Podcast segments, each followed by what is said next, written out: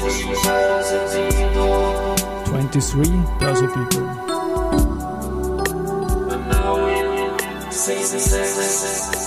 Allowing Season 6. Presented by 6B47.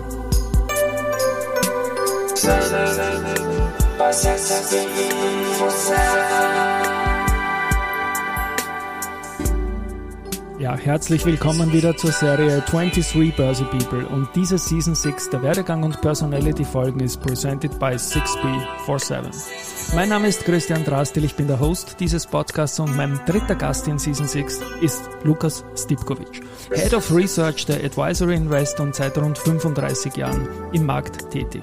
Für den Termin hat er sich ein Berkshire Hathaway Hemd angezogen und ein Jerry Coke, wie es auch Warren Buffett liebt, mitgebracht. Wir sprechen über Märkte und auch den Food, Travel und Finance Blog von Lukas. Lieber Lukas, Servus und herzlich willkommen bei mir im Studio. Lieber Christian, vielen herzlichen Dank. Ich habe mich schon wahnsinnig gefreut auf ich diesen Termin. Ich freue mich jetzt auch nicht nur auf den Termin, sondern wir haben einen Stand vorbereitet. Du machst jetzt Jerry Coke auf. Yes, das war Original Sample von Jerry Coke Opening bei Lukas Stipkovic. Lieber Lukas, Karriere, Werdegang, Podcast, wart einmal, ich schenke mir das jetzt da noch ein. Man hat es leise gehört, weil ich das Mikrofon beim Mund halten habe. Ich freue mich drauf, wunderbar. Währenddem ich meinen ersten Schluck äh, Warren Jerry Coke mache, sag doch du bitte, wie hat es bei dir als junger Bub begonnen? Wie ist es bei dir in Richtung Märkte gegangen? Und ich trinke mal. Zum Wohl, lieber Christian. Ähm, es hat eigentlich schon sehr früh begonnen. Schmeckt.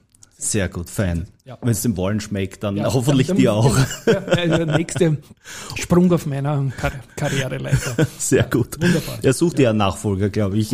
Ja, der Charlie, schauen wir mal. Genau. Du, ähm, es hat eigentlich schon relativ früh begonnen. Also nach den 70er Jahren, die ja geprägt waren von wirtschaftlichen Turbulenzen, äh, Inflation, ähm, äh, Ölpreisstock etc., gab es ja ein bisschen so eine Art Wende dann Anfang der 80er Jahre. Es kam äh, Ronald Reagan in Amerika, Maggie Thatcher in Großbritannien. Lukas Dipkovic in Wien. genau, genau. noch nicht ganz, noch nicht okay. ganz. Aber ähm, es kam dann doch zu Börseaufschwung etc. Und als ich so circa 14, 15 Jahre alt war, Anfang der 80er Jahre, da habe ich gesehen in einer der größten österreichischen Tageszeitung, habe ich gesehen diese Spalten im Wirtschaftsteil, Valuten und Devisen und die mhm. ganzen Währungen, oben allen voran natürlich der Dollar, auch die D-Mark damals noch klarerweise. Und da habe ich bemerkt, dass sich das verändert von Tag zu Tag. Bis auf die D-Mark, ne? Bis auf die, richtig, bis auf, die war im vierten Komma-Bereich, oder wenn überhaupt, die war, genau. glaube ich, komplett fixiert eigentlich, ja, genau. Aber der Dollar, der ist mir immer aufgefallen, dass der schwankt und, und der war ja damals, soweit ich mich erinnere, ich glaube über 20 Schilling oder so. Ja. Oder 24 Schilling, wenn ich das noch richtig im Kopf habe. Und das hat geschwankt. Und mein Papa war ja auch in der Wirtschaft tätig. Und da habe ich ihn dann gefragt, wie das ist etc. Und er hat mir das erklärt und ich habe das total faszinierend gefunden, dass man da eigentlich dann sozusagen ja auch investieren kann und einen Gewinn machen kann. Und so, das waren so die aller, allerersten Anfänge. Ja, und dann ist das Interesse immer mehr gewachsen. Der Papa hat mir dann, kann ich mich gut erinnern, 1983 meine erste Aktie, damals noch wirklich sozusagen im Papier ausgefolgt, mhm. Geschenkt. Das war die Royal Dutch. Schön habe ich dann äh, beobachtet auch natürlich den Kurs. Ja, und dann nach der Matura ging es eigentlich gleich direkt auf die Wirtschaftsuni und dort war dann schon der Weg de facto vorgegeben. Ich habe BWL studiert, aber mein Interesse galt voll den Kapitalmärkten, Börse. Ich habe meine Diplomarbeit dann äh, auf Englisch geschrieben beim Professor Purcell über die über Aktienanalyse Sprich, eigentlich dann sozusagen mein erster Job, den ich später gemacht habe. Und ich kann mich gut erinnern, was ich ja auch im, im, im Laufe meiner Aktienlaufbahn sozusagen miterlebt habe, der Technologiewandel. Mhm. Du kannst dich sicher vielleicht auch noch erinnern, bist ja zwar jünger als ich, aber es gab ja einmal ein Fixing am Tag, es gibt ja. gab ja keine fortlaufenden Notierungen und es gab da ein BTX-Schirm, glaube ich, hieß der. Da sind wir in der Bibliothek dann auf der Uni, sind wir dann alle, haben wir uns um dreiviertel zwei versammelt und um 14 Uhr kam man dann die Kurse sozusagen mhm. und haben das so verfolgt. Ja. Also faszinierend. Und äh, wenn, wenn man mal nicht auf der Uni war, kann ich mich erinnern, haben wir von zu Hause telefoniert, da gab's dieses, dieses Band oder diese, diese Rufnummer nicht, wo ich dann halt, weiß ich nicht, 15 äh, Minuten gewartet habe, bis halt dann die Royal Dutch gekommen ist oder welche Aktie auch immer. Und ähm, und, und, und ich dann den Kurs sozusagen mitverfolgen konnte. Ja. Also es war schon, wirklich die Steinzeit. Ja, also meine Steinzeiterinnerung ist da, ich durfte als damals jüngster Mitarbeiter in der Filiale, musste ich den Kurszettel raushängen immer. Und Richtig. da haben wir so scharf drauf gewartet ja, jeden Tag, ja. bis der kommt. Das war die Information. Und draußen vor der Filiale sind schon Leute gestanden ja. und haben nur gewartet, dass ich eh relativ schnell reinhänge. Ich war einer davon. Ja, genau. Ich ja. war einer davon. Und dann, wenn wir Skifahren waren, habe ich, bin ich als erster zu den Bankfilialen gerannt, ob der Kursaushang schon draußen ist, weil es ja nichts anderes gab. Aber ich möchte nicht, du hast ja auch publiziert in den 80er Jahren. Ja, stimmt, stimmt. Also es gab ja dann auch die ersten Privatisierungen schon in Österreich, die Verbund mit den Teilzahlungen, Ratenzahlungen, wenn du dich erinnerst. Auf, dreimal, ja. Auf genau. dreimal, genau. OMV etc. Und ähm, ich habe auch damals schon eigentlich gern geschrieben und es hat mich interessiert und ich bin eigentlich so auf ähm, Initiativbewerbung, wie man es heute nennen würde, bin ich dann zum Herrn äh, Baburek gegangen. Der Standard, okay. das rosa Papier, Wirtschaftspapier ist damals äh, frisch gegründet worden im Oktober 1988 und äh, habe gesagt, ob ich nicht schreiben könnte für ihn. Und äh, er hat gesagt, naja, ich soll immer mal ähm, quasi einen Probeartikel schreiben. Das hat dann gut äh, geklappt und dann durfte ich im zarten Alter von 22 Jahren durfte ich und ich habe es hier vor mir, habe ich zu Hause in meinem Homeoffice schön äh, aufgehängt. Am 15. Dezember 1988 in der in der Nummer 39 vom Standard, also ganz am Anfang. Also die war dann knapp einmal ein paar Wochen alt, ne? Ja, ja, ja. Spannend. Ja, fünf, ja. fünf Wochen oder so. Ja.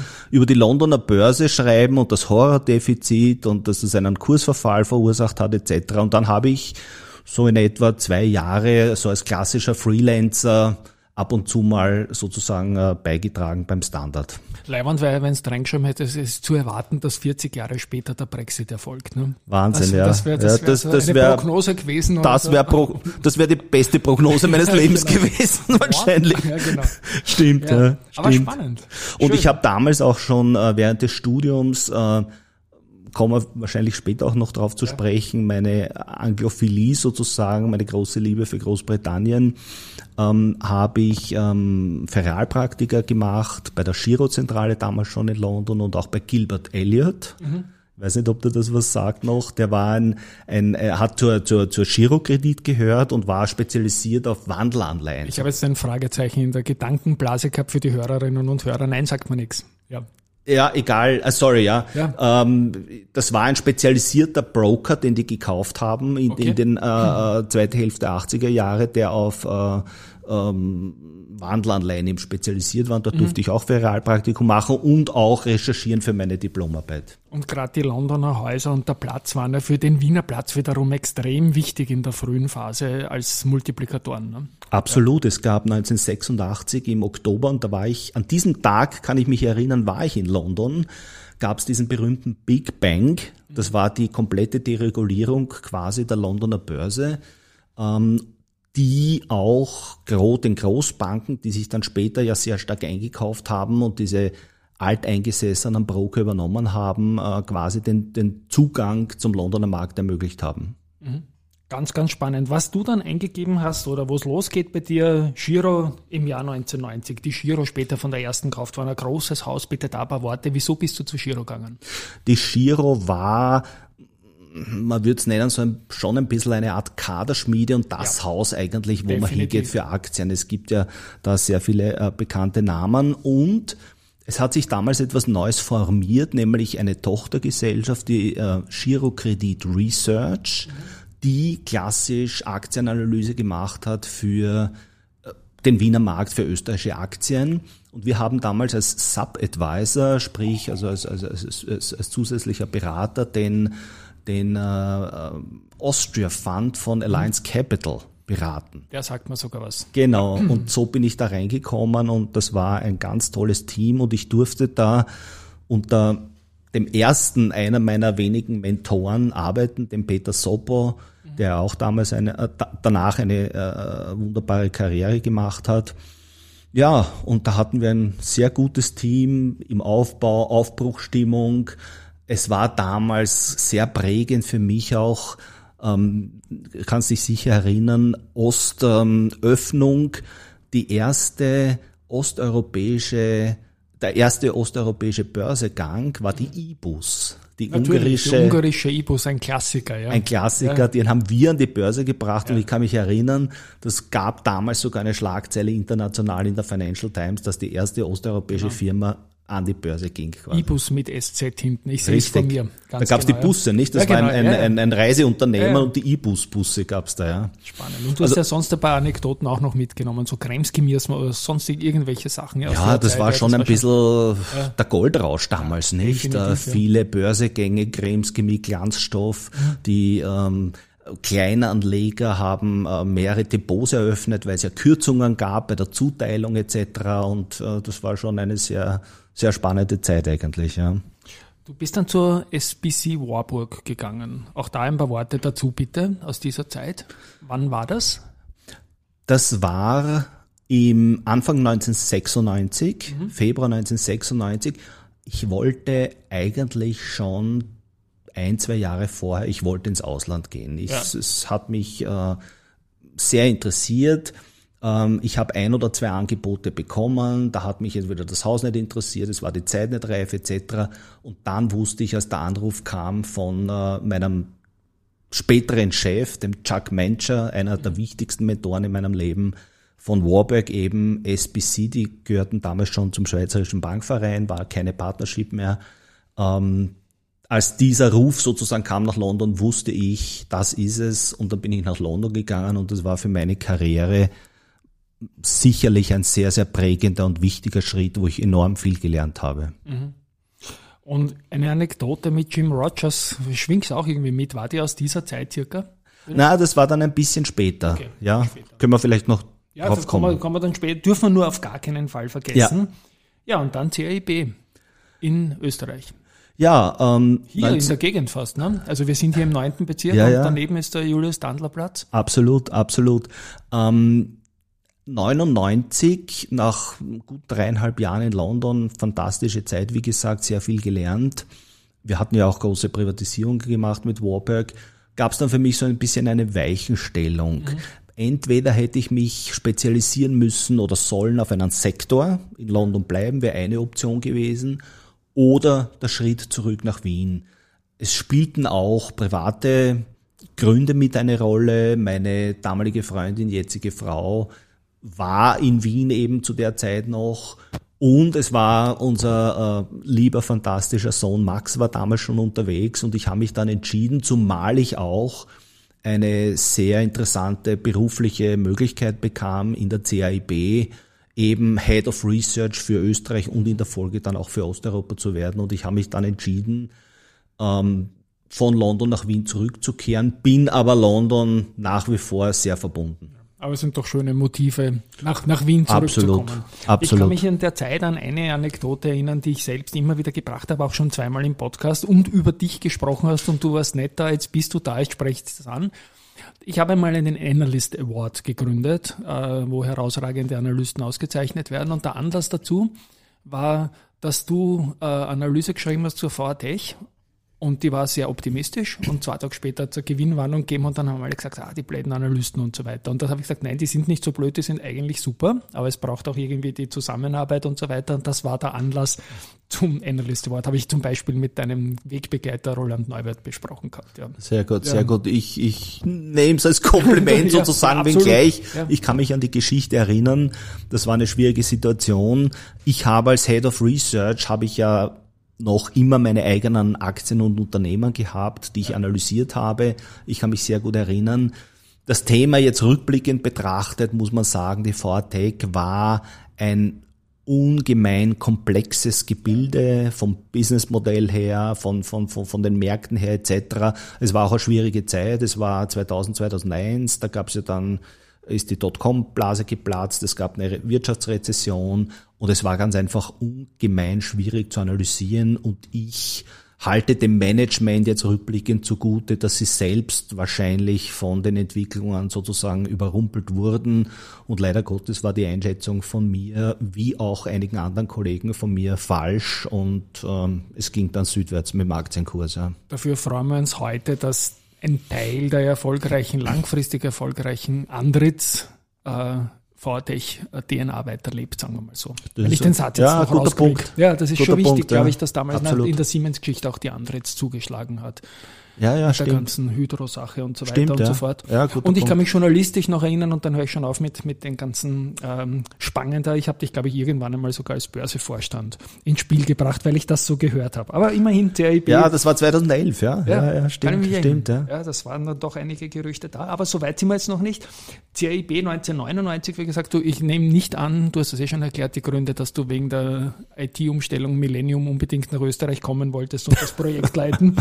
Aber das war, du hast es jetzt gesagt, das war eben diese Zeit, wo sich einfach alles geändert hat, wo dann aber ab 2002 äh, österreichische klassische Geschäftsmodelle, Brick and Mortar, Zyklika und so weiter wieder spannend geworden sind, Ja. nachdem wir unglaublich alt ausgeschaut haben in dem Technologieboom, bist du zur ABN AMRO gegangen. Ja. Auch da bitte die Nullerjahre. Ja, ähm, nach zwölf Jahren Analyse habe ich dann für mich gespürt und beschlossen, ich möchte Geschäftsverantwortung machen, sprich Umsatzverantwortung machen. Und da war eine sehr gute Gelegenheit. Da bin ich mit zwei ehemaligen Kollegen aus der Warburg-Zeit sind wir dann zur ABN AMRO gewechselt ins Investmentbanking. Das heißt, wir haben dort ähm, M&A-Beratung, Equity Capital Markets etc. gemacht. Sehr rasch aber wurde ich dann der Country Head für das gesamte Corporate Investment Banking in Österreich und ich sage rückblickend betrachtet immer scherzhaft, ich habe möglicherweise eine der bestbezahlten Banklehren äh, bekommen, weil ich kam natürlich aus dem Investment Banking, habe aber plötzlich auch Kreditgeschäft gemacht und Zahlungsverkehr etc. Aber ich hatte einen Mentor in Frankfurt sitzen, einen Holländer, und der hat mir das zugetraut und es war fantastisch. Wir haben sehr gute Deals gemacht mit großen österreichischen Unternehmen, bahnbrechende Sachen. Ich sage nur Stichwort US Private Placements, sprich Privatplatzierungen von, von Anleihen von großen, großen österreichischen Unternehmen. Und es war eine sehr gute Zeit dann bei der ABN AMRO bis, äh, bis eben 2008. Dann Lehman natürlich. Ich habe kurze Zwischenfrage, nur ist es eh okay, wenn ich das Jerry Coke wegtrinke alleine in der Zwischenzeit. Absolut, Danke. absolut, Also Christian. schmeckt- schmeckt Nein, bitte. Das ist auch ein bisschen Wenn ich das gewusst hätte, hätte ich ein Sixpack mitgebracht. Ja, eine, genau, das Sixpack ist die Erinnerung, dass ich in Form kommen sollte. Na, ABN, ähm, Amro, die Royal Bank of Scotland, hängt ja alles irgendwie zusammen. Bitte auch da ein paar Worte dazu. Ja, es war 2008 und schon vorher, vor Lehman, gab es einen, äh, wie man so schön sagt, Activist Shareholder, den Chris Hone von The Children's Fund, der heute noch aktiv ist. Der hat immer gesagt, ABN AMRO, die Aktie ist unterbewertet, die Bank muss zerschlagen werden, muss etwas tun etc. Und bedingt durch die Lehman-Krise kam es dann eben zu einer Übernahmeschlacht äh, die bestand zwischen Barclays und ähm, Royal Bank of Scotland. Royal Bank of Scotland kam aus einer, sage ich mal, britischen Sparkasse heraus, NatWest Bank, und wollte, hat, hatte globa- globale Ambitionen und die haben dann ABN AMRO übernommen.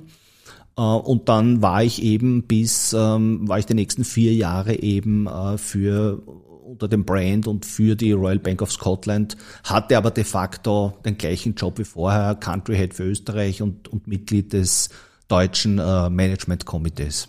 Da habe ich auch eine kleine Anekdote. Da habe ich, als ich auch Umsatzverantwortung hatte in einem Medienunternehmen, hat mich ein Controller gefragt, ähm, warum ich denn die, den Kunden ABN AMRO verloren habe und jetzt so viel Umsatz mit RBS mache. Habe ich dann erklärt. Aber es ist- sind so die, die, die Fälle, die dann halt passieren. Ja, genau. Ja, Ja. ja. Na, wie auch immer.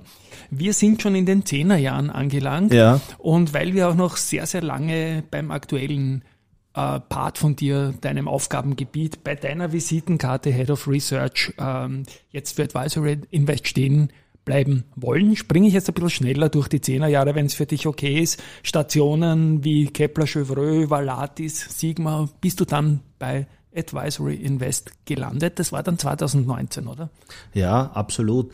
Ähm, als ich aus der RBS ausgeschieden bin, Ende 2011, war, habe ich für mich so ein bisschen die Prämisse äh, beschlossen, für kleinere Einheiten tätig zu sein, für ja. Eigentümergeführte, selbst mehr Verantwortung zu nehmen. All die Stationen, die du aufgezählt hast, haben das erfüllt. Jetzt bin ich bei Advisory Invest seit 2019, Eigentümer geführt, äh, besteht seit 23 Jahren.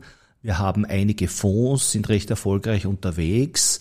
Was ich dort mache, ist, ähm, dass ich, ich nenne es so Buy-Side Research, sprich unsere Fondsmanager unterstütze sozusagen in der Analyse. Und jetzt muss ich dich wieder unterbrechen, nicht wegen Jerry Coke, sondern ich ringe ja jeden Gast Fachbegriffe ab. Du hast jetzt Buy-Sides gesagt, ja?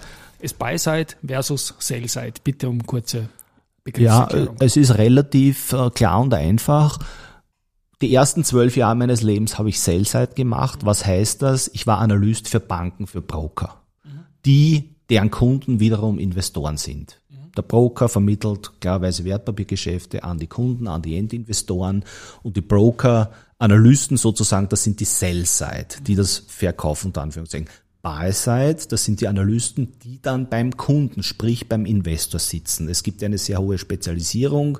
Das heißt, die Fondsgesellschaften und so eben auch die Advisory Invest hat eben auch sozusagen auf ihrer Seite, sprich der Investorenseite, eigene Analysten. Lieber Lukas, danke für die Erklärung. Ich warte immer auf die Gelegenheit in der Folge, bis ich etwas, was ich nicht selber erklären muss und gerne weitergeben würde. Du hast beide Seiten gemacht in deinem langen Berufsleben. Wir sind zurück bei der Advisory. Danke für den Exkurs. Advisory. Gerne. So, was macht man jetzt als Head of Research dort? Ähm, wir haben, wie gesagt, einige äh, Fonds, äh, teilweise aktienlastig, aber auch gemischte Fonds, globale Fonds. Ich habe mich jetzt ähm, äh, verschrieben einem unserer Flagship Funds, das ist der Managed Profit Plus. Das ist ein Fonds nach dem österreichischen Pensionskassengesetz, den es seit 2007 gibt. Der wird gemanagt vom als Fondsmanager jetzt gemanagt vom äh, Kollegen Gregor Nadlinger, der diesen Fonds auch ins Leben gerufen hat, ist sehr erfolgreich. Ähm, mit dem Gregor gemeinsam sehen wir uns Firmen an, wir tauschen uns aus über allgemeine Wirtschaft, über das Makrobild, wie es so schön heißt. Wir machen natürlich, müssen wir auch Vertriebsveranstaltungen machen etc. Das heißt, das ist so ein bisschen eine vielgefächerte Aufgabe, die mir sehr viel Spaß macht und die auch letztendlich das beinhaltet, was meine Wurzeln sind, sprich Analyse, Research, ja, wie der Name sagt. Und wenn, da, wenn du irgendwelche, eine kleine SWOT-Analyse vom Fonds selber machst, also was sind die Strengths von dem Fonds? Die Weaknesses lassen wir weg. Was, was macht den Fonds aus? Er ist ein erfolgreicher Fonds. Vom Gregor habe ich schon viel Gutes gehört. Ich kenne ihn leider nicht persönlich. Aber was sind die Stärken vom Fonds?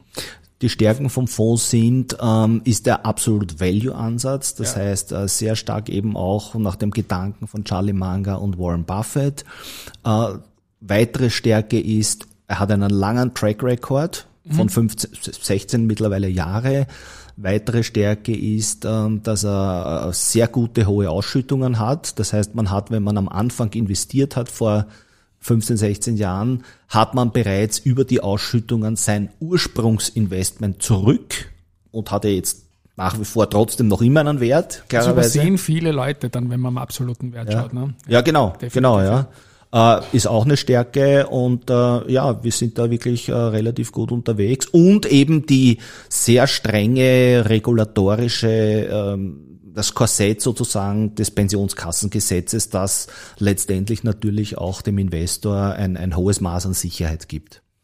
Du bist ja mein zweiter Gast von Advisory Invest, der geschätzte Roland Neuwirth. Wir ja. haben ihn ähm, erwähnt, der hat ebenfalls mal für den Standard geschrieben. Früher, wenn ich in Roland sehe, zehnmal in die letzten Jahre warst fünfmal du dabei. Ihr habt offenbar ja. sehr, sehr enge Wegbegleiterschaft auch. Ja. Wie ist die Zusammenarbeit mit ihm innerhalb der Advisory? Gibt es da auch was oder bist du für den Gregor Nadlinger zuständig? Ich bin jetzt sehr stark äh, äh für den eben Managed Profit Plus Pensionsfonds zuständig.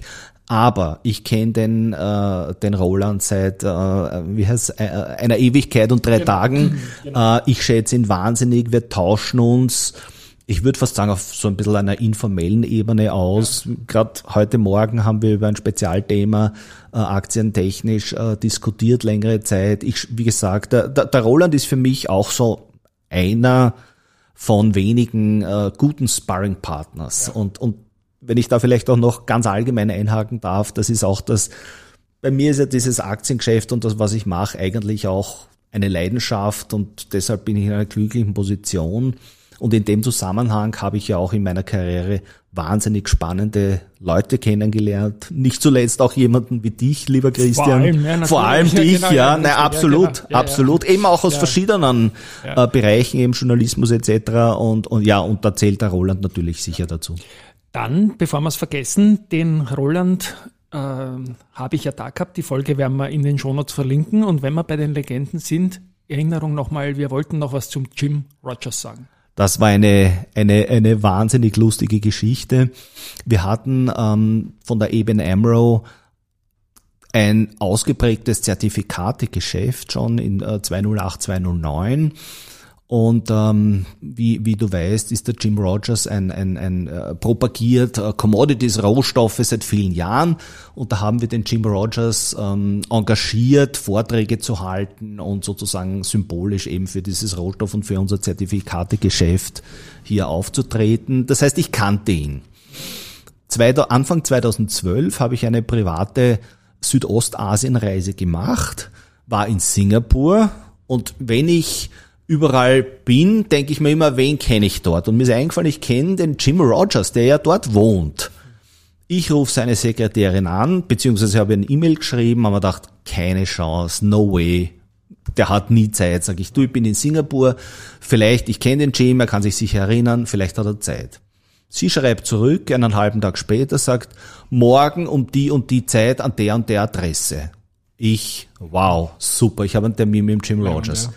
Ich setze mich ins Taxi, zeige ihm die Adresse und vorher hat sie noch geschrieben, ich soll mich nicht wundern, wenn er nebenbei trainiert. Mhm. Und ich wusste, der Jim ist ein aktiver, agiler äh, Trainierer und dachte, interessant, aber gut, ich mache den Termin auch gern in seinem Fitnesscenter mit ihm. Mhm der Taxifahrer fährt, fährt, es kommt immer mehr Grün, Willen, dann sind wir beim Zoo vorbeigefahren. Ich denke mir, das kann da irgendwie nicht stimmen. Dann bleibt er stehen vor einem Haus, Christian, es war wie in einem Hollywood-Film, Auffahrt mit bediensteten Personal, die die Autos geputzt haben, wunderschöne Villa und so weiter. Sage ich, das kann nicht stimmen. Sagt, oh ja, das ist die Adresse. Und dann kam schon seine Assistentin raus, hat mich begrüßt, Lange Rede, kurzer Sinn. Der Jim hat mich zu sich nach Hause in seine Villa eingeladen. Wow, ich hatte eine Dreiviertelstunde sozusagen Airtime mit ihm. Er ist geradelt auf sein Fahrrad. Wir haben philosophiert und dann bin ich gegangen und ich konnte es nicht glauben.